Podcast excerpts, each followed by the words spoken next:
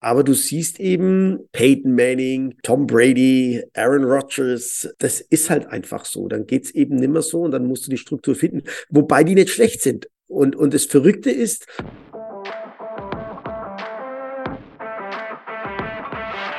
Herzlich willkommen bei Football Hautnah, der Podcast, bei dem dich Headcoach Martin Hanselmann mit in seinen Alltag nimmt. Moderiert das Ganze von mir, Johannes Reuter.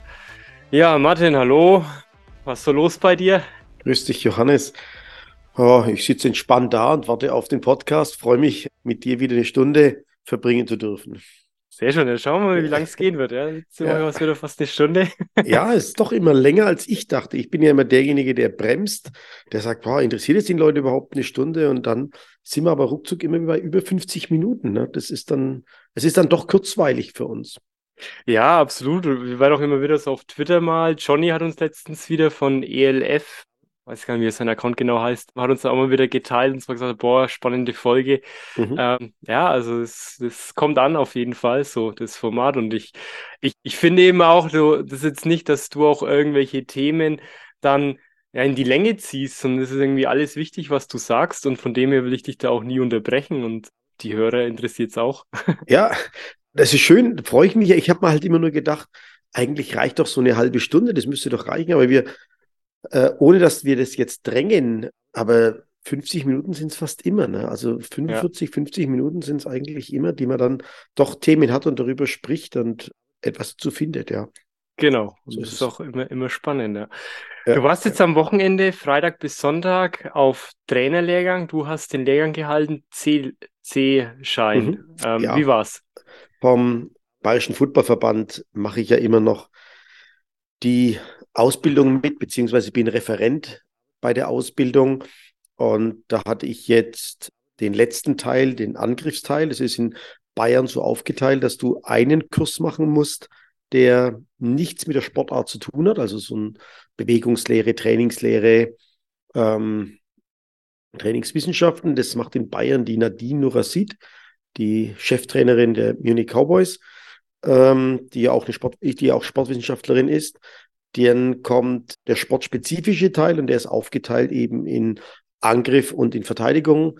Die Verteidigung hat der Steff Koppay, der das verantwortlich, hauptverantwortlicher für den Verband macht, als Ausbildungsleiter auch gehalten. Und ich bin zum Schluss jetzt reingekommen und habe am vergangenen Wochenende in der Sportschule Oberhaching den Teil zur Offense gehalten von Mittwochmittag bis Sonntagnachmittag. Genau, und du hattest bei dir ja vor ein paar Wochen in Neusitz auch schon. Das war dann so, so ein Aufbaukurs. Und das war jetzt naja, so, so ein, ist, ja, ist die Fortbildung halt. Ne? Das ist dann ja. ein Fortbildungslehrgang, wo du, wo Leute kommen. Das mache ich immer wieder, eben einfach um Football zu spreaden, um meine Gedanken zum Football zu teilen, dass eben andere Trainer dann kommen können und sich das anhören, was, was ich eben für richtig halte oder für gut halte oder was auch immer. Und das ist um, und das andere war jetzt so ein, so ein allererster Kurs, den die als allererstes machen müssen, um die, um die Bescheinigung zu haben dann. Genau, das ist der, der C-Trainerschein, also die erste Ausbildungsstufe als American Football Trainer im American Football Verband Bayern, das dann eben über den DOSB, also den Deutschen Olympischen Sportbund, ja abgedeckt ist. Und die machen ja da die Hauptaufgabe und, und geben dann diese C-Trainer-Lizenzen weiter die sind ja wichtig. In Bayern gibt es ja immer noch durch die Kommunen oder das Land eine Bezuschussung, wenn du so und so viele C-Trainer hast. Okay, spannend, ja. Ähm, und wer war da jetzt alles so mit dabei dann?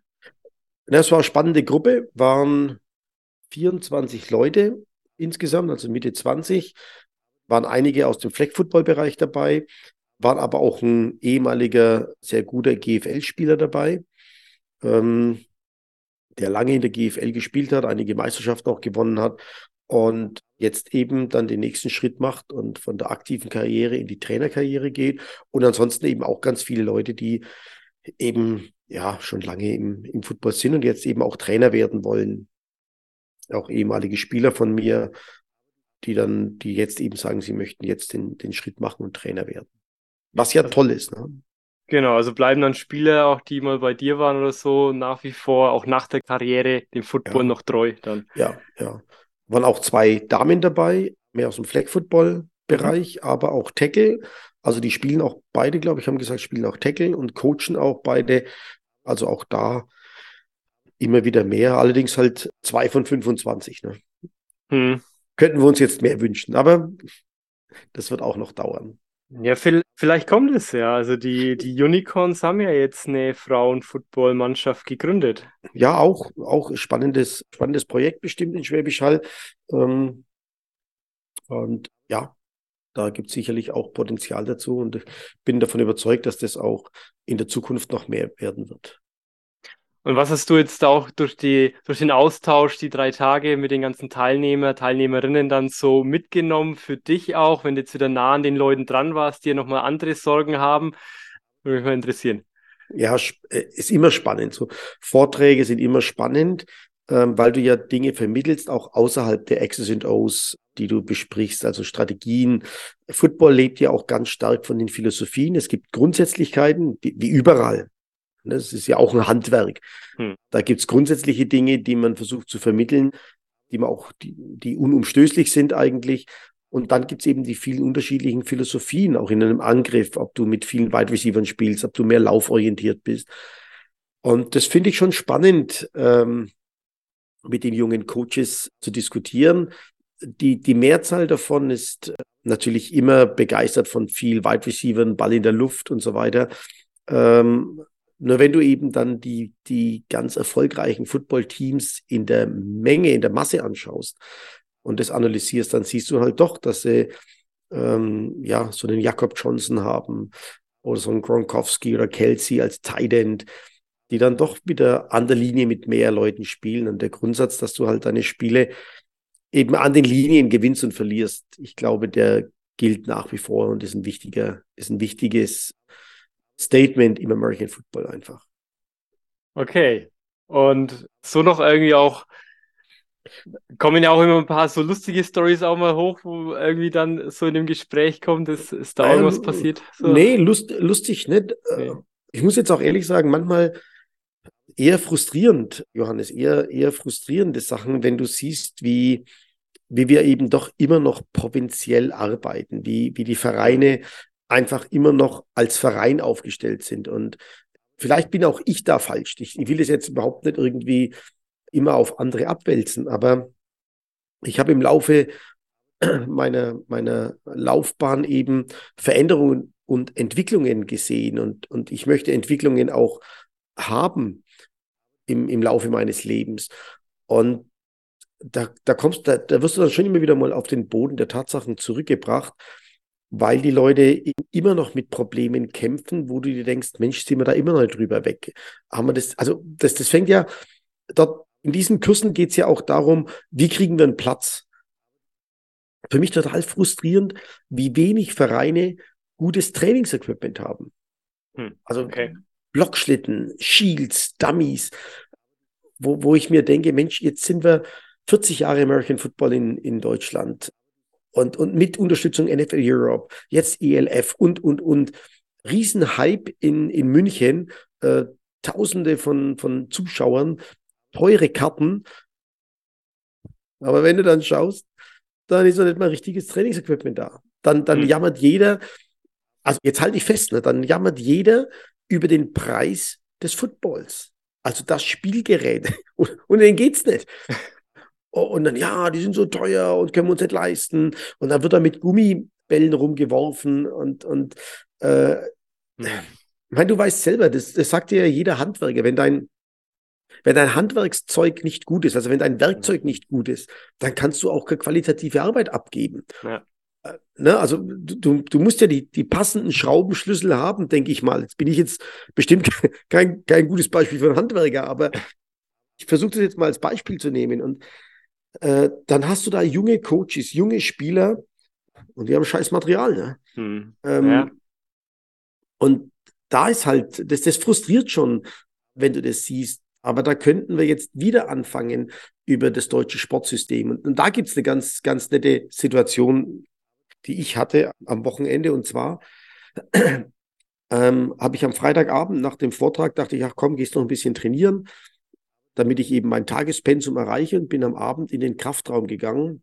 Mhm. habe für mich halt noch selber ein bisschen trainiert.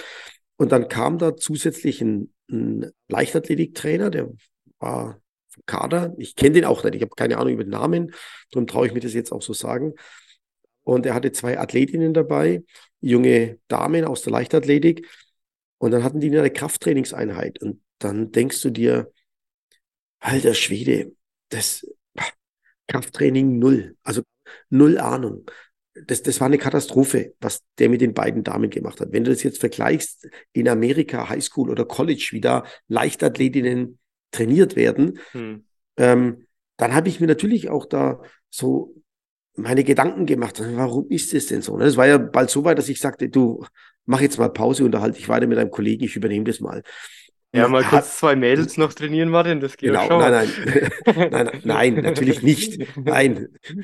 Aber was ich jetzt, worauf ich eigentlich raus will, ich will jetzt den nächsten Schritt eigentlich machen. Wir haben also hier eine Sportschule. Wir haben geförderten Sport. Ähm, oh, und wir haben Kraftraum. Wahrscheinlich 100.000 Euro Ausrüstung, Einrichtung und so weiter. Aber es gibt niemanden, der ihn bedienen kann, weil keine Sportschule in Deutschland hat einen ausgebildeten und voll bezahlten Krafttrainer. Hm. Obwohl Krafttraining ja was ganz, ich, ganz anderes ist. Also wenn ich einen ehrenamtlichen Leichtathletiktrainer nehme, dann kann ich von dem ja nicht verlangen, dass er vom Krafttraining auch noch eine Ahnung hat. Hm. Und im Football genauso. Aber ich könnte die ja dann in eine Sportschule schicken, wenn sie da schon sind, zu einem Lehrgang und habe dann dort jemanden, der sich damit auskennt. Aber wir haben dann da vier verschiedene Verwaltungskräfte. Wir haben da noch einen, der die Buchhaltung macht und wir haben da noch einen, dort noch einen. Aber ansonsten verwalten die nur die Facilities und die Verbände sind auf sich gestellt, dann ihre Trainer dahin zu kriegen. Hm. Also weißt du, was ich meine? Was ich damit ausdrücken will, ist, ähm, das ist alles schön und gut, nur das ist ja noch, ist doch eigentlich nicht das, was wir, was wir brauchen. Wir brauchen ja dieses Know-how.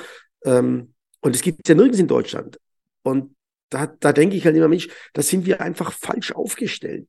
Und ja, wir haben das gemacht, aber wir müssen doch irgendwann uns jetzt umstellen. Die ehrenamtlichen Tätigkeiten und jeder Verband, jede Sportart hat ja Probleme damit. Es hat auch keiner, der sagt, ach, wir haben genügend und, und wir haben, ja, ich weiß, bei den Schwäbischer Unicorns hat mir mal jemand erzählt, ist jetzt auch, ne? Ich weiß es nicht, aber es hat mir jemand erzählt, die haben 140 ehrenamtliche Helfer. Ja, das ist eine Sache wenn du gewinnst und wenn du erfolgreich bist, hast du das immer. Ähm, hm. Und es ist, und die halten die auch bei Laune, ja, das ist auch alles gut. Aber das hat nicht jeder. Hm. Sondern das muss ja irgendwie erarbeitet, aufgebaut werden. Und die wenigsten, und wahrscheinlich gibt es auch dort eine große Fluktuation, weil der jetzt wieder mal keine Zeit hat und weil der was anderes jetzt plötzlich vorhat und, und, und. Und wir, wir wissen doch, dass das Ehrenamt ausgedient hat. Hm. Also, die, ja, ausgedient hat, glaube ich, ist so. Und dann müssten wir doch die Möglichkeit haben, so nach und nach mal umzustellen. Und, und da muss ich jetzt sagen, wenn so eine Sportschule doch zwei professionelle Krafttrainer hat, also Athletik- und Krafttrainer, die sich da im Wechsel dann um die Gruppen annehmen. Und wenn dann eben die Leichtathletik den Lehrgang hat, dann können die da mit denen mal trainieren. Wenn die Fußballer können die da, wenn die Handballer, wenn die Footballer, äh, moderner Fünfkampf war auch da, äh, dann, dann würde doch da schon mal viel abgenommen werden. Aber da muss jeder Verband sich selber drum kümmern. Aber ich weiß gar nicht, wie das, wie das erbringbar sein soll auf Dauer. Ich, ich weiß es nicht, keine Ahnung. Und das hat mich dann schon ein bisschen ja, verärgert, weil man denkt, Mensch, es wäre doch so einfach, da, da jetzt Hilfe und Unterstützung anzubieten. Keine Ahnung. Ich, ich, aber das ist eben schade, finde ich. Aber wärst du dann auch jemand, der diese Krafttrainer ausbilden könnte, würde? Ja, der Gewichtheberverband. Ja. Der Gewichtheberverband könnte die Krafttrainer alle ausbilden. Okay. Also das wäre wär das Problem. Ja. Die wissen genau, wie es geht, die wissen, was, man, was zu tun ist könnten es dann aus weitergeben. Oder man holt sich dann nochmal Spezialisten irgendwie. Das ist ja alles machbar. Ähm, und es sind so tolle Jobs, die es da gibt, auch für junge Trainer, für, für junge Sportwissenschaftler, die, die fertig sind mit ihrem Studium. Die könnten da eine tolle, einen tollen Job haben. Und wir, wir, es gibt's bei uns aber nicht. Und da gäbe es halt so viele Ideen, so viele Sachen zu machen. Ähm, das wäre also schön, wenn man da vielleicht noch ein bisschen weiter käme auf Dauer. Aber wie kann sich was verändern dann da? Muss man das komplette System dann verändern Richtung ja, das, das USA? Eine, oder nein, das wäre eine Revolution. Nee, das, ich denke halt, man muss es reformieren. Man muss sich dann, ich, so schwer zu sagen, aber ich glaube halt, dass zu viele und das ist wahrscheinlich in allen Sportarten so, dass zu viele Funktionäre mit der Verwaltung beschäftigt sind und, und es zu wenige Entwickler gibt, die dann damit reinstoßen dürfen. Natürlich muss das Geld da sein, natürlich muss es irgendwie finanziert sein, das muss wohl überlegt sein. Aber das hast du ja in jedem Betrieb. Das habe ich jetzt hier in meiner Firma, auch wenn es ein kleines, kleineres Studio ist, aber das gibt es bei Bosch, das gibt es überall. Es gibt natürlich Controller, ja. Aber das Zusammenspiel macht doch den Erfolg. Mhm. Die würden ohne die Entwicklungsabteilungen auch nicht weiterkommen. Also keine Autofirma, denke ich, oder kein, kein Betrieb würde ohne eine Entwicklungsabteilung weiterkommen. Und, und hier, äh, vielleicht kann man so vergleichen. Ich finde halt jetzt speziell im Sport, oder im Sport im Allgemeinen und insbesondere im American Football, da habe ich halt mehr Einblick, bin ich halt der Meinung, dass die Entwicklungsabteilungen ähm, fehlen oder ja, fehlen. Aber wäre es dann schon erster Schritt, diese Ver Verwaltungstrakte irgendwie zusammenzulegen von mehreren Vereinen, sage ich mal? Dass ja, da, hab ich ja schon mal, äh, ja. da haben wir, glaube ich, schon mal drüber diskutiert. Schon ja, irgendwo, ne? ne? das, ja. das wäre so, also wäre halt mein Vorschlag. Ich will ja, ja nicht nur, ich, ich mag ja diese, diese, wie heißen die, diese Comedians immer nicht so sehr, weil die immer nur den Finger in eine Wunde legen, aber keiner hat Lösungsvorschläge. Hm, okay. Ist das schon mal aufgefallen? Also wenn du die anschaust, ich lache da auch drüber, sind ja auch, ist ja, ja auch witzig dargestellt. Lachen und, tut ja auch gut. Ja, und, und, äh, und in der Kunstszene sind die ja auch wichtig, äh, ja. dass sie das machen. Aber ich finde halt immer, ja, die legen Finger in die Wunde, aber du brauchst ja Lösungsvorschläge. Freilich mhm. weißt du, das ist, das ist scheiße und das ist scheiße, aber du brauchst einen Lösungsvorschlag. Ne? Du ja. kannst nicht einfach hergehen, kannst sagen, ja, was war das mal? Das war, fand ich ganz interessant. Ähm, da hat eine, eine Politikerin, eine wohlbekannte Politikerin, hat gesagt, die Kriege zu verhindern ist doch ganz einfach. Wir dürfen halt einfach keine Waffen mehr liefern. Ähm, stimmt, mhm. das würde für uns, ja, ist richtig, grundsätzlich, aber dann muss sie bestimmt einen Monat später den Leuten erklären, warum ihre Arbeitsplätze weg sind. Hm. Ja. Äh, und, und was das ja hat, also da hängen ja immer Rattenschwänze mit dran. Und deswegen finde ich es zu einfach zu sagen oder, oder den Finger in eine Wunde zu legen und, und dann da drin rumzupolen, sondern, sondern man muss schon eben Lösungsvorschläge auch mitbringen. Da hatten wir mal drüber gesprochen.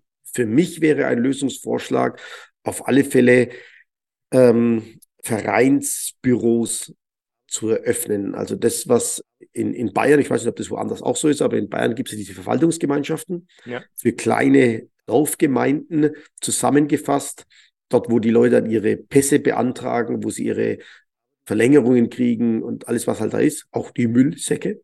Ja. Gelben Müllsäcke gibt es dort. Gelber Sack, genau, ja. Genau. Ähm, und, und da bin ich halt der Meinung, da wäre es schon mal ganz wichtig, wenn man so Vereinsbüros äh, zusammenlegen würde, damit Vereine eben ihre Mitgliederverwaltung dort ablegen können, damit sie ihre äh, Meldungen zum Beispiel, Landessportverband zum Beispiel dort erledigen können, vielleicht sogar die Passbeantragung für den Spielbetrieb verlegen können. Also ich, ich finde, da gibt schon, da gäbe es schon viele Ideen, bevor eben dann die gesamte Buchhaltung eines Vereins wieder im Wohnzimmer vom Kassier steht. Hm, äh, ja. Äh, und, aber ja, man kann natürlich auch sagen, das ist unsere Kultur, das ist Tradition. Ähm, man kann an Tradition hängen und kommt keinen Schritt weiter, da kann man auch machen. Ja, da kommt keine Veränderung dann und kein, kein Wachstum dann irgendwann ja, mit der ja, Zeit. Ja, ja. Jetzt bist du ja relativ nah am Bayerischen Verband dann dran, so zur Zeit. Wenn du solche Ideen da anbringst, wie wird es angenommen, wahrgenommen? Gibt es da Leute, die dann sagen, boah, kämest du uns überlegen, wie wir es umsetzen können? Also zwischenzeitlich glaube ich, die hören sich das geduldig an von mir. Äh, mhm. aber die sind nicht begeistert, wenn ich irgendwie sowas sage. Ja, also glaube ich, ist so, so mein, mein Empfinden äh, bei dem, wenn ich da was sage. Wobei ich schon glaube, dass, dass man sich das anhört und auch überlegt. Aber auch da ist es natürlich so, das ist alles Mehraufwand. Und die machen es ja auch ehrenamtlich. Hm. Weißt du, das ist das, ja. das ist ja oft das Problem. Und, und du brauchst schon eine gewisse Energie, um Dinge einfach zu machen. Und nicht jeder ist so mit so einer Duracell-Batterie ausgestattet und fängt morgens an und hört abends irgendwann nachts auf zu arbeiten, sondern die Leute brauchen ihre Ruhe. Ähm, hm. Meine Life-Work-Balance ist die Work, ist der Work-Flow. äh, und, und das, ich sehe schon, ich sehe schon, äh, dass das ein Problem ist, aber auch dazu gäbe es Möglichkeiten, ähm, den Leuten eine Chance zu geben, eben mehr Berufsleute äh, einzustellen, also in der Verwaltung auch, dass man da, es gibt so viele Sportwissenschaftler, Sport, Sportökonomen, die eine Arbeitsstelle suchen, die fallen ja, viele fallen ja wieder raus aus dem Sport. Ja. Aber ich glaube schon, dass man da Leute finden würde, die für ein normales Geld zu Jobs übernehmen würden und dann könnte man da was aufbauen. Das denke ich schon. Ja, gut. Wo, wobei ich auch da jetzt die Ideen habe, aber die sind jetzt nicht konkret zugefasst. Ne? Nicht konkret in Detail, ja. Nein, also es hat keine konkrete Ausarbeitung gemacht. Okay, ja, war jetzt doch ein tiefes, schweres Thema. Ja. Ähm. Du provozierst aber auch immer, ne? Du, du legst da auch den Finger immer in die Wunde rein, ne? Ja, wenn dann machen wir Deep Talk. Ja, genau. Jetzt, jetzt habe ich ihn. Jetzt habe ich ihn da, wo ich ihn haben will. Jetzt rede er. genau, genau. Da wird es erst spannend, interessant. Ja, gut. Willst du noch was vom Wochenende loswerden? Einen Eindruck, den du hattest? Also, den Eindruck, den ich habe, ist, dass die jungen Trainer nach wie vor, genauso wie vor 30 Jahren, alle sehr engagiert sind. Sehr mhm. wissbegierig, sehr engagiert sind. Und es eine Freude ist, jedes Mal so eine Ausbildung zu machen, weil du diese Energie spürst, die die für diesen mhm. Sport jetzt haben. Also die, diese, die ist, die ist spürbar. Die mhm. ist einfach präsent. Und das macht schon Freude, wenn dann Fragen kommen, diskutiert über Dinge und so weiter. Das finde ich sehr schön und sehr spannend bei dieser Aufgabe, jedes Mal. Und das hat auch noch nie nachgelassen. Ich hatte noch nie irgendwie einen Kurs, wo ich sagen würde, huh, die sind aber, die interessiert es ja alle gar nicht. Obwohl ich auch da davon überzeugt bin, dass es einige gibt, die von ihrem Verein geschickt werden, damit man halt einen Trainerschein hat. Ne? Hm, ja, ja. Äh, Gibt es ja auch bestimmt in allen anderen Sportarten, genauso wie im American Football. Aber den Eindruck habe ich eigentlich nicht, sondern die waren alle sind alle immer, immer sehr wissbegierig und engagiert dabei. Okay, ja, das macht ja auch Lust, dann ist äh, ja, ja. lauter Leute die Leidenschaft verspüren in so einem Raum und dann verfliegt ja auch die Zeit und das Wissen kommt auch ganz anders an und ich denke, das macht auch allen dann Spaß, ja. Ja, ja auf alle Fälle. Na gut, dann gehen wir mal weiter. Thema ja. bisschen NFL war ja ein langes Thanksgiving Football Wochenende. Ging ja mhm. gleich los, allererstes Spiel mit den Bills gegen die Lions. Deine, deine Bills sage ich jetzt einfach mal so. Haben 28, 25 gewonnen gegen mhm. die Lions in Detroit. War allerdings ein knappes Spiel. Also das war, ja, ging, war ein gutes Spiel, ja. War, war spitze auf Knopf, Knopf und Josh Allen, der ist echt viel gelaufen. Also der ja, hat schon ja. fast Lamar Jackson-Style so in seinen besten Zeiten. Ich, ich, muss jetzt ganz kurz einhaken. Ich finde es spannend, dass du sagtest, deine Builds, weil ich ja noch gesagt habe, bei mir ist es immer ein bisschen unterschiedlich, abhängig. Für die Saison. Ja, genau. Äh, ja, aber jetzt halte ich fest, gerade verfolge ich die Eagles mehr als die Bills. Okay. Ja. Äh, fand es eigentlich spannend. Aber zurück zu den, zu den Bills, ja, der, der Josh Allen, aber das macht ihn aus, ne? Äh, dass er eben auch die Beine mal in die Hand nimmt, eben dieses unbedarfte Aufspielen von einem Quarterback. Ne? Nicht, nicht, nicht völlig strategisch, was man ja ganz toll beim, beim Tom Brady sieht, wie strategisch der spielt, wie abgezockt der spielt, ist, ist da einfach diese, diese Freiheit, diese Unbekümmertheit noch dabei. Und die, die Bills müssen froh sein, wenn ihnen dabei nichts passiert. Also ich würde als Trainer immer draußen stehen und denken, oh nein, bitte nicht, lauf nicht schon wieder, schon wieder. Aber er macht's gut und zeigt da auch keinerlei Regungen, dass er da Bedenken hätte, sondern spielt. Und das finde ich eine schöne Sache, ist schön anzuschauen. Ja, bei der Einszene, da war er auch mal so in der Luft und hat sie in der Luft gedreht auch noch, fällt kurz hin, steht auf, weiter geht's, fertig. Mhm. Also, ja, ja der gibt, gibt alles und am Ende hatten sie auch gewonnen, ja. Aber das macht den Leader aus, ne? Das, das macht es aus, dass er mhm. führt. Er führt diese Mannschaft selbst an und, und hebt die Fahne hoch und das denke ich, sind so die Eigenschaften. Das ist nicht, das kann man auch nicht lernen oder auch, ich glaube auch nicht lehren, sondern das ist etwas, das ist ein Gen wahrscheinlich, das, das da manche Quarterbacks haben. Hm. Äh, Und, und ja, die, die zeigen das eben. Ne? Aber ist es nicht die wichtigste Eigenschaft von einem Quarterback, so Führungskompetenz auch ja, aber zu du haben? Kannst ja, aber du kannst ja unterschiedlich führen. Hm.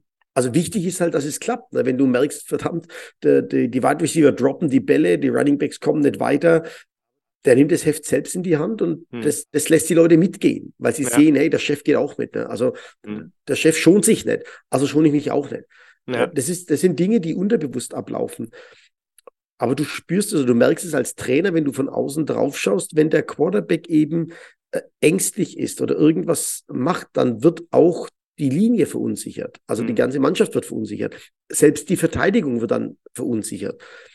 Und das zeigt eben ähm, Josh Allen eben gar nicht, ne? sondern der mhm.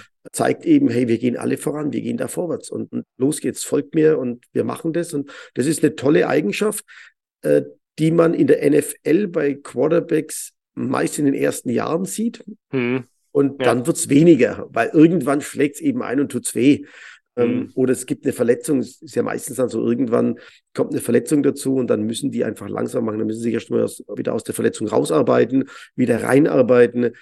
Ähm, ich fand zum Beispiel, lange hat es der Eli Manning gehabt. Der Eli Manning, der bei den Giants gespielt hat, der hatte diese, dieses ja, unbedarfte Spiel sehr lange in seiner Karriere. Am Ende war er auch hat man schon gesehen, da ist es auch alles ein bisschen abgezockt, also die letzten drei, vier Jahre. Aber noch zur Zeit, als er den Super Bowl gewonnen hat, da war er schon auch so, wo du denkst, ach ja, ganz anders als sein Bruder, der Peyton Manning, der brutal abgezockt gespielt hat. Okay. Da hat er mit den Broncos dann den Super Bowl gewonnen noch. Ähm, also an das Spiel erinnere ich mich sogar noch, weil das für alle so langweilig aussah, weil halt so viel gelaufen wurde von den Broncos. Habe ich damals auch angeschaut, ja. Ähm, erinnerst du dich noch? Ja, ja, klar, das war mega langweilig für mich zum Anschauen. Damals ja, habe ich die Regel eh noch fast nicht verstanden gehabt und, damals. Und ja. ich fand's, ich fand's brutal spannend. Ich fand's so, so genial, dieses Spiel, wie der Peyton Manning dieses Spiel gemanagt hat. Hm. Mit, mit fast einem Fehler. Also ich hätte damals dem MVP ja auch den Trainern gegeben, den Coaches.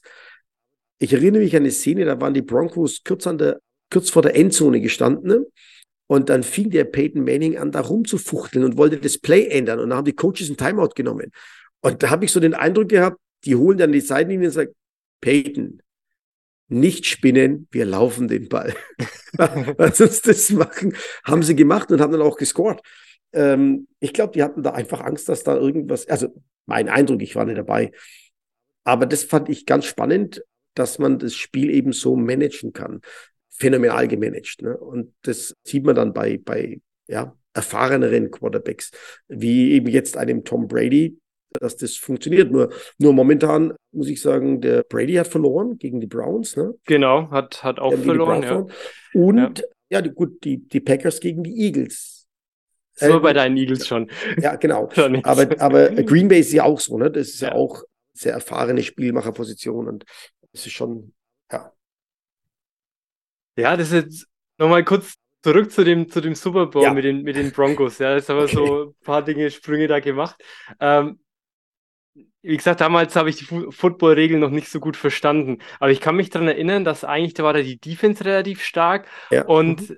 Und Peyton hat man, hat man jetzt gar nicht so gesehen, dass er so krasse Würfe gemacht hat, sondern nee. da war es dann wirklich so, also viel gelaufen und so und mhm. ja nicht den Ball verlieren, wenig Fehler machen und dadurch den, ja. den Titel holen dann. Ja. ja, aber die haben das geschafft. Ne? Das war mhm. phänomenal. Ne?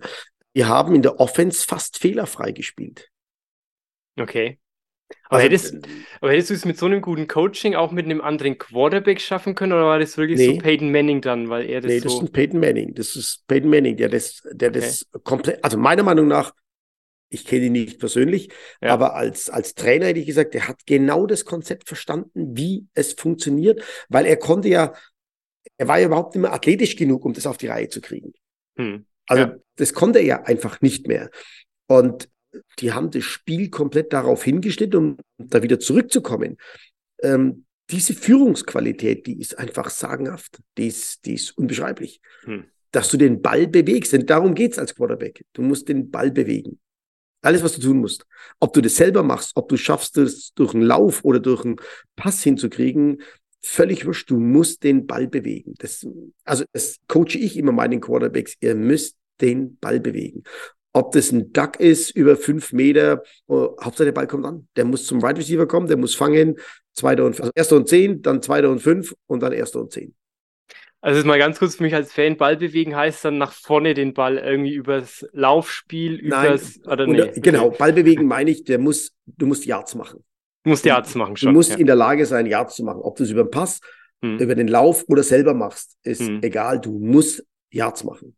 Mhm. Du musst nicht immer scoren, aber du musst Yards machen, damit niemand den Glauben an das verliert, was getan wird. Okay, und anstatt dass man dann oder was wäre dann das Gegenbeispiel? Was, was wäre dann ein Fehler, wo du sagst zu dem Quarterback, okay, nee, jetzt muss es wieder anders machen dann, wenn er zu viel wirft und seine Leute nicht findet oder. Genau, ja. genau. Wenn du, wenn du halt einfach merkst, oder wenn du jetzt siehst, gibt ja auch Quarterbacks, die ganz viel scramble, die da hinten rumrennen und schwer zu covern sind. Nur in der NFL ist es meist so, die sind meist immer nur ein, zwei Jahre wirklich erfolgreich, weil sie überraschen. Mhm. Ähm, Letztlich aber müssen sie nach einer Struktur spielen, weil die Verteidigung sich darauf komplett eingestellt hat. Äh, ich, ich finde zum Beispiel ähm, bei den Kansas City Chiefs, beim Holmes, sieht man ein bisschen, dass er jetzt nicht mehr ganz so frei spielt, wie er das am Anfang getan hat. An den hatte ich also, gerade auch gedacht, weil es war also, auch so eine Stärke von ihm, ja. Genau, das war eine Stärke ja. von ihm. Äh, das geht aber im zweiten, dritten, vierten Jahr in der NFL nicht mehr. Die Verteidigung ist einfach zu schnell und zu gut. Hm. Und, und die weiß, was du tust. Du wirst ja komplett analysiert. Und die sagen dir dann schon, bei wie vielen Schritten du rausgehst und, und dann, oder, oder sie forcieren einen Blitz auf eine Seite, weil sie die Tendenz sehen, dass du immer auf eine Seite ausweichst. Also, ne, das kannst du da auf dem Video erkennen, oh, der Quarterback, wenn der, wenn der da schon zwei Meter Druck sieht, dann nimmt er schon die Beine in die Hand. Mhm. Und dann kannst du natürlich auch einen Quarterback wissentlich auf eine Seite schon bringen. Und dort wartet einer oder zwei und oder in der Verteidigung warten sie dann, weil sie wissen, der kommt da raus, also wirft er auch rein. Also da gibt es ja alle Finessen äh, im American Football. Und, und aus dem Grund ist es immer wieder für mich eben auch sehr phänomenal und, und ganz toll, wenn man äh, es dann schafft, dass man als Quarterback dann diese Struktur plötzlich für sich entdeckt und auch spielt. Und also Josh Allen für mich eben jemand, der momentan beides kann, der beides zeigt und beides kann. Hm. Aber Mahomes ja, ist ja auch erfolgreich gerade mit den Chiefs. Er hat jetzt dann auch sich umgestellt, oder? Also, der ist, ja, der ist, ja, genau. Ich, ich denke, der ist auf dem Weg. Also ich halte den für einen sehr guten Quarterback und, und der ist aber auf dem Weg, das jetzt mehr in der Struktur zu spielen, als mhm. dass er rumscrambled und losläuft. Mhm. Das macht er nicht mehr so oft, wie er das sonst gemacht hat. Und das war ja äh, ein Riesenplus und eine große Gefahr der Chiefs, dass er plötzlich plötzlich war der Mahomes irgendwo und ist gelaufen. Ja. Ne? Ja. Und das sieht man jetzt nicht mehr so oft. Ja. Also auch als Zuschauer schön anzuschauen, weil da irgendwas passiert, da ist Action, der bewegt sich was und dann ein krasser Pass, sowas Unerwartetes. Ja, also, ja. ich meine, das kann er immer noch, wenn man das sieht, ja. der, der wirft ja Pässe aus den unmöglichsten Situationen heraus. Und das ist schon eine ganz, ganz große Stärke noch von ihm. Aber er macht es eben nicht mehr so oft, wie er es sonst gemacht hat. Das, ist, das Spiel von ihm ist nicht mehr so spektakulär.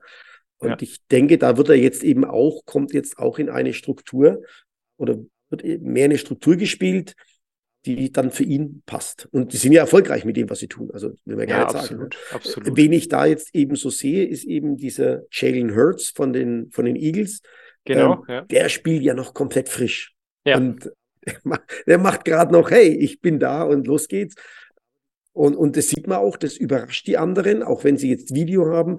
Aber der ist einfach noch so unberechenbar, da gibt es noch keine Tendenz. Da kannst du nicht sagen, wie ist denn das da und da. Der ist noch frisch und das wird auch wieder vergehen irgendwann. Aber gerade ist es toll und, und ich finde auch toll anzuschauen.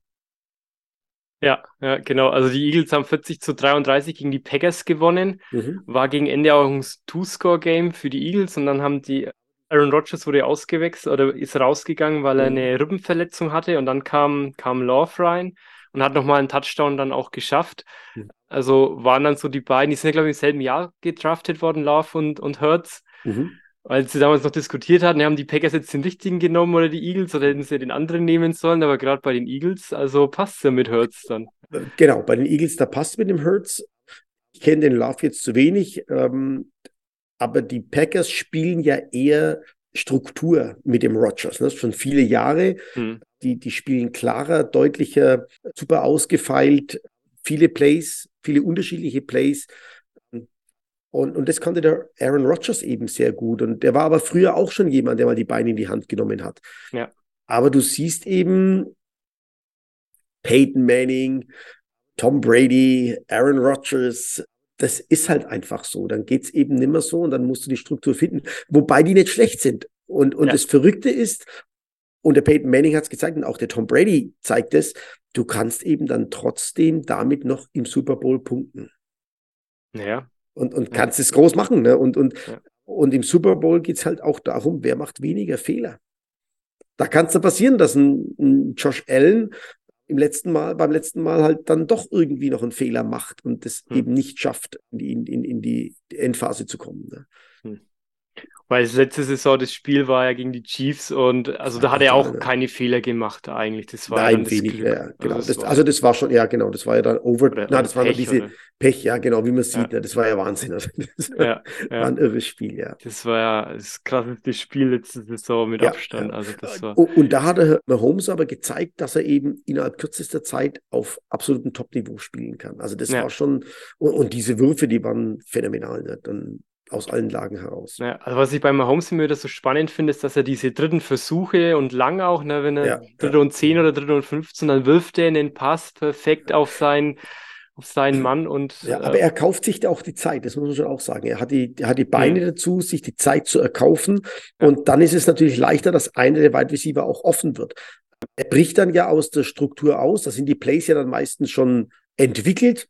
Äh, und ja. die Wide Receiver suchen sich den Open Spot und er ist in der Lage, mit, mit, der, mit der Geschwindigkeit seiner Füße sich die Zeit zu erkaufen, um dann eben den perfekten Pass zu setzen. Ja, da musste ich jetzt gerade den Spruch von Thomas Kössling denken während der Saison an dich, wo er so geweint hat.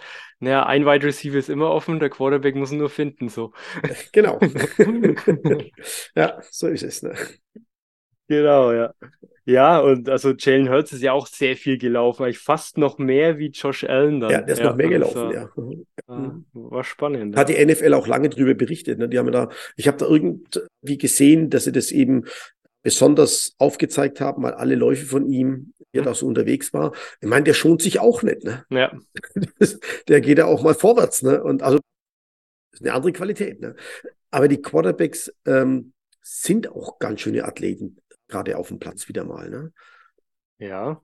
Ja, ich alle sind also, total athletisch, die jetzt da nachkommen. Also ich also, glaube, so wie Tom Brady damals gedraftet worden ist, so mit bisschen Bauch damals, ne, das, das gibt's nicht mehr.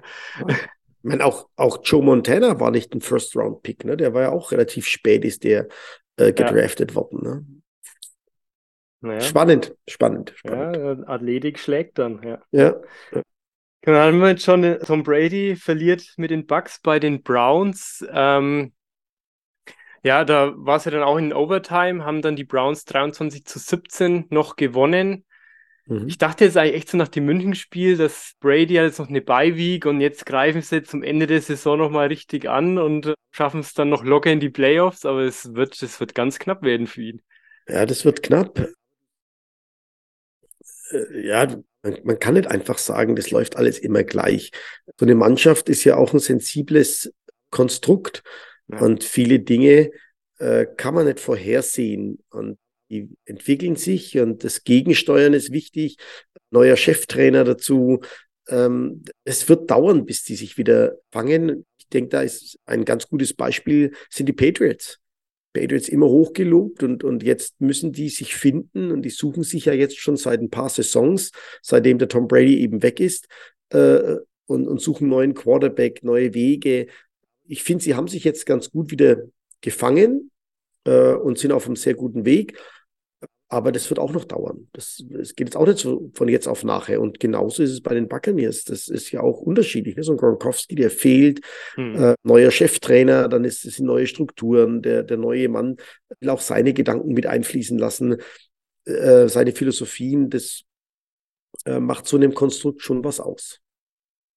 Ja, und dann hatten wir es auch noch, also die Raiders gewinnen gegen die Seahawks 40 zu 34. Also ja. die Raiders gewinnen und da hat auch Jakob Johnson, hat so NFL Deutschland auch auf Instagram so gepostet, dass er da sehr schön als Fullback blockt und ja, also dass er unfassbar stark war, Jakob Johnson in dem Spiel, haben die geschrieben. Ja, als, seine Blocks sind, sind echt phänomenal. Also da gibt es nichts, die waren gut. Die haben auch, sieht man mal bei einem, der ist, glaube ich, auch dann da irgendwie mal rausgehoben worden. Ja. Äh, schön, schön Linebacker-Block, den er dann nach außen bringt und dann Cut Inside und dann ist der Running Back weg. Das sind wichtige Aufgaben in dem System und, und der Jakob ist da genau die richtige Person, der das kann. Und es zeigt er auch, dass es kann, auf dem Niveau. Macht ja, er ich mein, viel aus, ne? Es ist ja das Interessante. Viele Mannschaften spielen ja gar nicht mehr so mit Fullback und er ist eigentlich einer der besten Fullbacks dann ja, so bis, in der NFL. Bis, bis dann halt wieder die Mannschaft mit dem Fullback Super Bowl gewinnt. Ne? Dann und dann spielen, wieder alle, wieder, Full spielen wieder alle Fullback, ne? Fullback Titan. Es ja. ist da, ich finde, es ist schwierig und, und das sind wirklich Philosophiefragen. Aber ich, ich muss jetzt ganz ehrlich zugeben, die meisten Mannschaften, die bis ganz oben kommen, also bis in den Super Bowl, ins Halbfinale zumindest, sind die meisten Mannschaften doch auch immer mit allem ausgestattet. Also die haben auch 21 Personnel, die haben 20 Personnel, die haben 10, 11, die können das ganze Repertoire spielen und nutzen das auch. Hm. Finde ich immer. Und es gibt, es sind jetzt wenige Mannschaften, die dann dort noch mitspielen, die keinen Fullback haben. Die sagen, na, dann gehen wir lieber empty, dann gehen wir lieber mit vier Wide Receivern. Ähm, die hat man eigentlich weniger dann, wenn es ums ganz Große geht, weil du dann eben auch mal die Möglichkeit haben musst, einen dritten und eins mit der Brechstange auf die Mitte zu machen. Hm. Ja, brauchst du halt einfach. Ne? Und das, das, haben sie da gezeigt. Also ich werde es auch mal verlinken, den, das Instagram-Video, da könnt ihr es euch nochmal anschauen. Oder vielleicht finde ich es auch noch auf YouTube, kann sich jeder anschauen, der auch nicht auf Instagram ist. Genau, das war wirklich schön zu sehen. Und spielst du dann jetzt im europäischen Football dann gerne auch mit Fullback? Äh, ich spiele gerne alles, ja. Alles also ich, auch, ich ja. spiele gern, ich, also ich spiele gern alles. Ähm, ich glaube auch, dass man ähm, da sehr erfolgreich sein kann, wenn du eine Chance hast, von einem 21 Personal auf ein 10 Personal umzusetzen, umzustellen. Ich spiele zum Beispiel auch gerne mit zwei Titans, wenn es die Möglichkeit gibt, also Do's. Das finde ich ist immer schwer zu verteidigen, wenn du ein extra Gap zu verteidigen musst, äh, verteidigen musst. Aber man kann da nicht sagen, das ist eine Tendenz oder so, sondern im europäischen Football stellen wir uns ja die Mannschaften nicht zusammen. Selbst in der ELF musst du ja schauen, wen du hast und mit mhm. wem du spielen kannst. Und das ist, ja, ist einfach wichtig. Und, okay. Ja. Bei der ELF, ähm, ganz interessant, für mich ganz interessant, leider muss ich sagen, habe ich jetzt eine Recruit mitbekommen, wo man dem Spieler wieder gesagt hat, ja, es reicht, wenn du einmal in der Woche ins Training kommst und dann spielst du bei uns. Das ist immer schade, wenn es in Richtung professionellen Football geht oder professionellen Sport geht. Mhm. Äh, meine, klar, ist es ein guter Spieler, aber es reicht halt nicht. Es macht, also das wäre sehr schade, wenn das, wenn das jetzt wieder Schule machen würde und man die Spieler eben nicht äh, bei sich hat und, und, und mit ihnen arbeiten kann und dann was aufbaut. Ich, ich verstehe das schon, dass sie eben nicht professionell sind, nicht davon leben können. Aber dann eben zu sagen, ja, dann bist du einmal in der Woche da und dann zum Spiel. Das finde ich halt grenzwertig, weil es meiner Meinung nach nicht das tut, was die ELF eigentlich tun sollte, ist diese jungen Homegrown-Spieler auszubilden, damit wir diesen Sport auf Dauer in Europa etabliert haben oder etablieren können. Hm. Äh, das finde ich schade, weil es dann nicht so ist.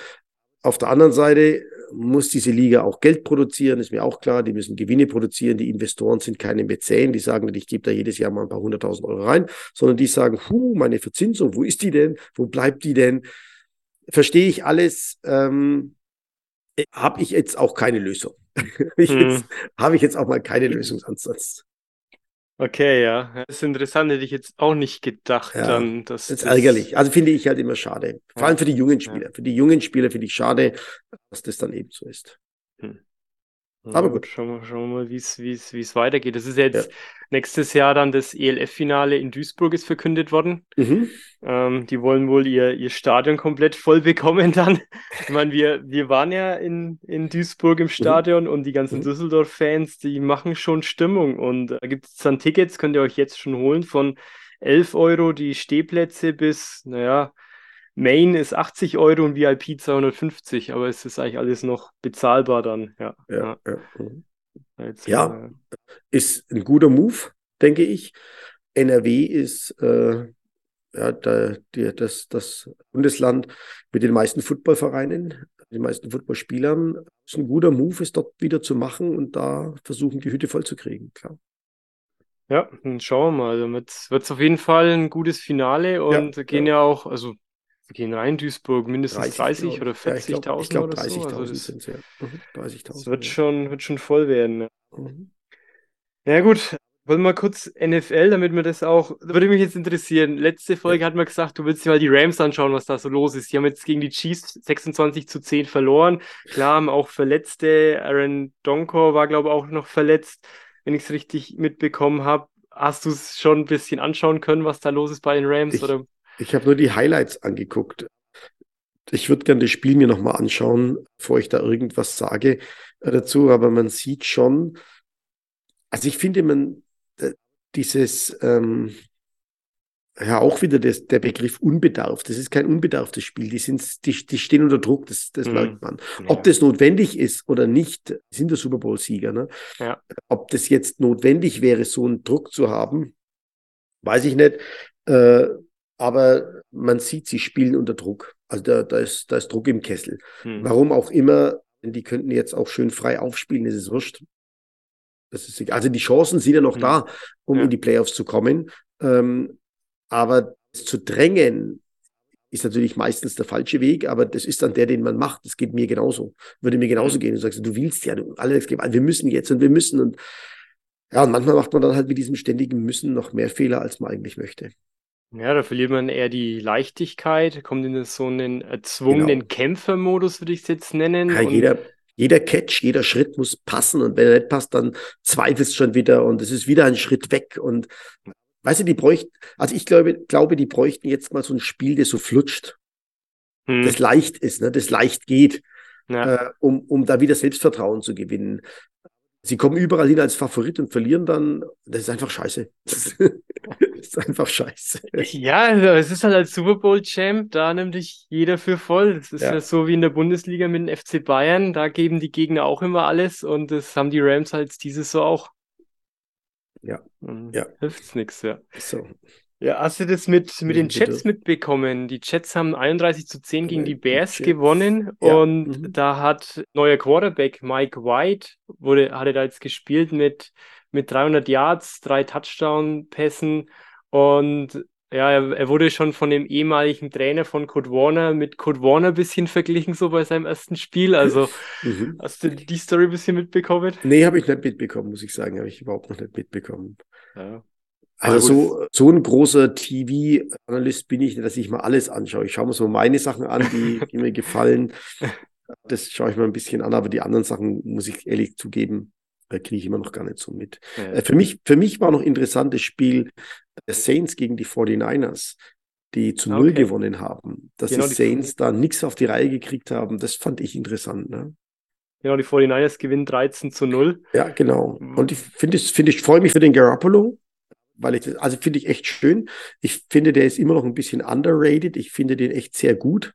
Äh, mhm. Äh, finde ihn als, als Quarterback sehr gut und finde, mir tut ihm da immer ein bisschen Unrecht, wenn man sagt, ja, er ist eben doch nicht so gut. Er ist ja, war ja auch kein Starter. Er ist ja jetzt erst wieder reingekommen, nachdem der, nachdem die Nummer eins verletzt wurde. Und hat sich aber da jetzt echt einen guten Weg gemacht und finde, er macht eine gute Saison, spielt eine gute Saison. Das ist, er hat eigentlich konstant immer gespielt, aber stand ständig in der Kritik bei den 49ers. Ja, ja so. ist ja. komisch, ne? Da wären andere froh, wenn sie so jemanden hätten, aber gut. Ja.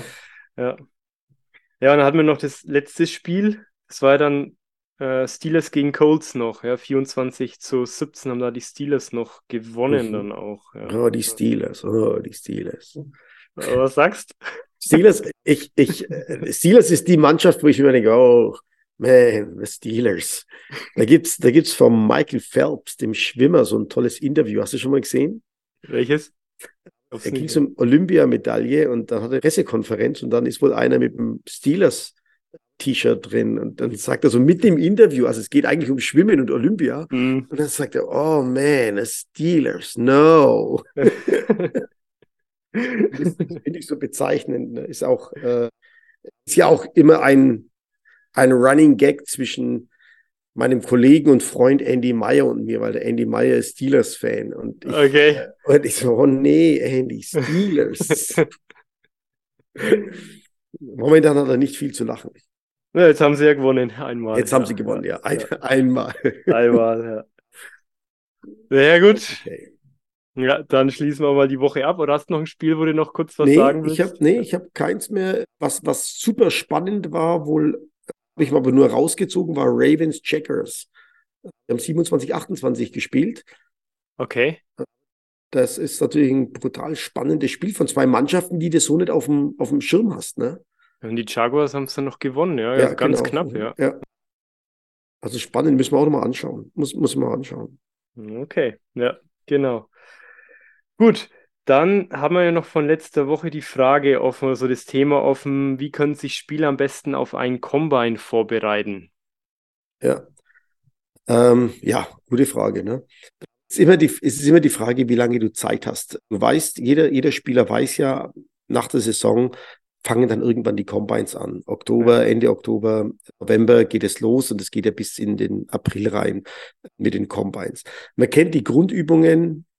Da bin ich übrigens der Meinung, dass die Mannschaften es mal standardisieren sollten, also die Ligen sollten das standardisieren, sollte nicht jeder sein eigenes Combine machen, sondern äh, in der NFL eben standardisieren, Mhm. äh, dass man die gleichen äh, Übungen hat und auch Vergleichswerte hat, dann eben aufbauen kann, weil sonst können wir nach 40 Jahren immer noch nicht sportwissenschaftlich irgendwie mal was aufbauen. Und wie, wie bereitet sich ein Spieler darauf vor? Wenn du die Übungen weißt, dann kannst du dich ja auf diese Übungen gezielt vorbereiten. Mhm. Ähm, und da ist natürlich der 40 Yard, 40 Yard Run ist dabei, die 20 Yard Shuttle Drill, T-Drill, dann die Jumps, also ob das der Vertical ist oder der, der Broad Jump, ist ja egal, sind beides die, die Sprünge sind dabei.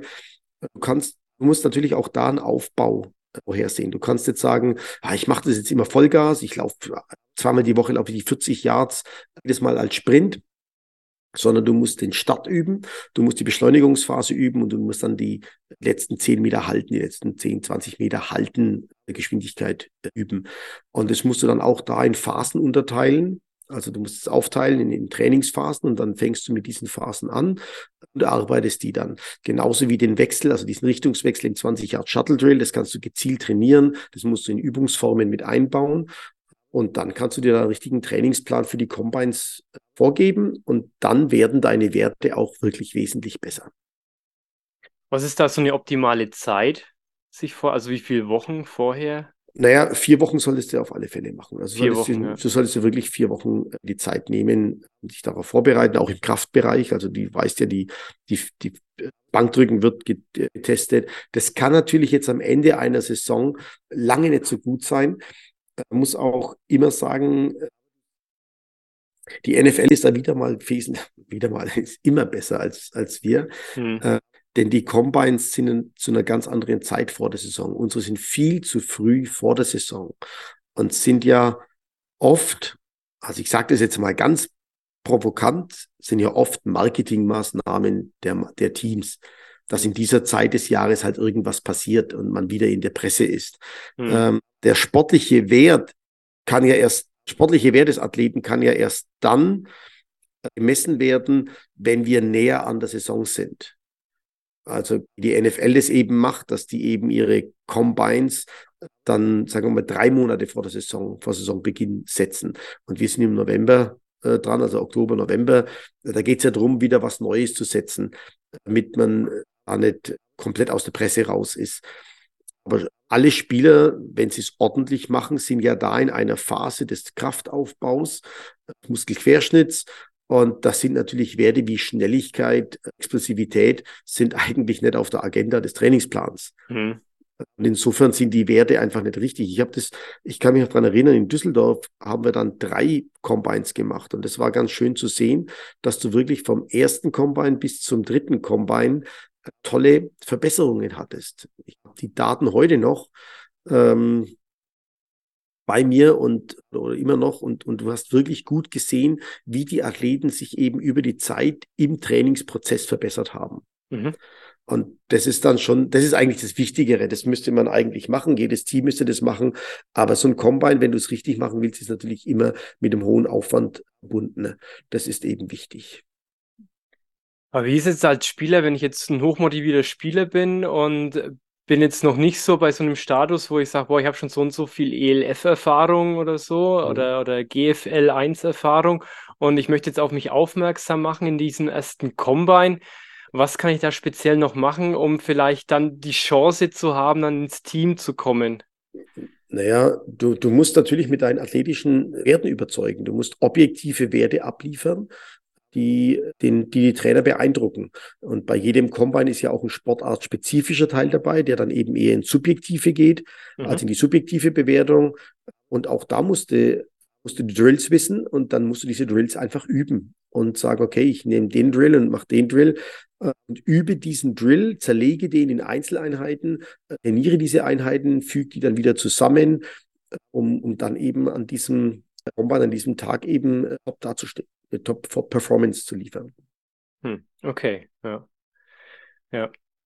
Ja, und das wäre, ich meine, du hast ja schon gesagt, ne, es macht eigentlich Sinn, dann so in Summe drei Combines dann zu machen, weil, ja, wie, also wie, wie halte ich dann auch mein Niveau oder wie werde ich dann halt noch besser dann in, in der Off-Season? Naja, das, ja. das ist ja genau das, was ich, was ich sage, dass wir da einfach leider noch nicht weit genug sind. Ne? Da werden hm. Da werden schöne Bilder, bunte Bilder produziert, da wird eine Fanbase aufgebaut, aber unser Sport leidet darunter, der ist noch nicht so weit, also auch in der GFL, das ist jetzt überhaupt kein, das ist jetzt überhaupt keine, keine Abwertung, aber wir sind so damit beschäftigt, ähm, Dinge zu promoten, äh, dass wir den Sport oftmals vergessen und nicht entwickeln. Aber der gehört eben dazu, weil das Produkt muss gut sein. Ja. Meiner Meinung nach. Das Produkt muss nicht gut sein im Sinne von, wir müssen Superstars ausbilden. Die kommen, glaube ich, von ganz alleine, wenn du hart und gut arbeitest hm. ähm, und fleißig bist. Aber wir sind da einfach, wir suchen irgendwelche Produkte, die wir schnell wieder aufbauen und rein. Vielleicht ist es die Zeit, das mag sein, aber im Sport, davon bin ich überzeugt, geht es eben nicht schnell. Du, du kannst nicht einfach jemanden nehmen und kannst da rein packen. Es gibt nicht so viele Öhringers und, und eine mhm. Schochas hier, die einfach Top-Athleten sind und die dann plötzlich sich beim Football verirren. Äh, die sind ja erst mal im Fußball, im Basketball, im Handball in Deutschland zu suchen, bevor die überhaupt mal zum Football kommen. Mhm. Also musst du sie ausbilden und musst den harten Weg gehen und musst sie immer und immer wieder trainieren und ausbilden und dir die Zeit dazu nehmen. Und, und die fehlt uns einfach und dann auch das Wissen und vor allem auch dann die, die Intensität dazu.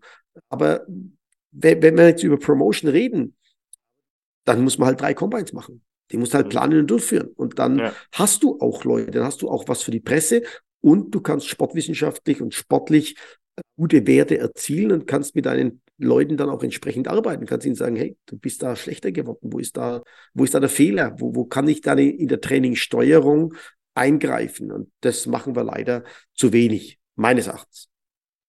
Ja, das ist halt auch Produkt, die ELF, ähnlich wie die NFL und muss natürlich auch über Fans dann auch irgendwo schön nach außen dargestellt werden. Kann man ne? ja in so Combines. Du kannst ja da beides machen. Ja. Also ich bin der Meinung, dass da, da, da wird das, das eine das andere nicht ausschließen. Okay. Äh, du musst dann deinen Trainer bezahlen. Muss man sozusagen. Ja. genau, ja, die, die Spieler nehmen sich dann die Zeit dafür. Genau. Okay, Gut, also wenn ihr da noch mehr wissen wollt, stellt uns genau eine, die Frage, dann gehen wir da auch nochmal darauf ein. Aber dann würde ich es da für heute mal bei dem Thema belassen. Ich habe noch ein Thema, das hatte Sebastian Mühlenhof so schön getwittert nach Quarterback Jackson Atman hat auch Quarterback Joe Galminero seine Shoulderpads an den Nagel gehängt. Somit befindet sich auch Berlin Thunder auf der Suche nach einem neuen Spielmacher. Kommt überraschend, da er noch jung ist. Zeigt aber auch, dass US-Quarterbacks nicht lange in Europa spielen. Was ist da so deine Erfahrung mit so US-Quarterbacks, die auch in jungen Jahren dann aufhören? Ähm, völlig unterschiedlich. Ich erinnere mich, dass Zach Witt hat, glaube ich, damals vier Jahre bei uns gespielt oder in Deutschland gespielt, in der GFL. Ähm, andere nur ein Jahr. Hm. Ähm, man muss halt immer, also Quarterbacks ist natürlich auch so eine Position, die oft gesucht wird, die viel gesucht wird. Hm. Und Jetzt kommen wir wieder zu dem Punkt. Solange wir nicht wirklich professionell sind, werden wir auch keine wirklich guten Leute finden. Ähm, also ich kenne Jackson Erdman jetzt auch persönlich und, und kann dazu sagen, ja, das ist ein intelligenter junger Mann.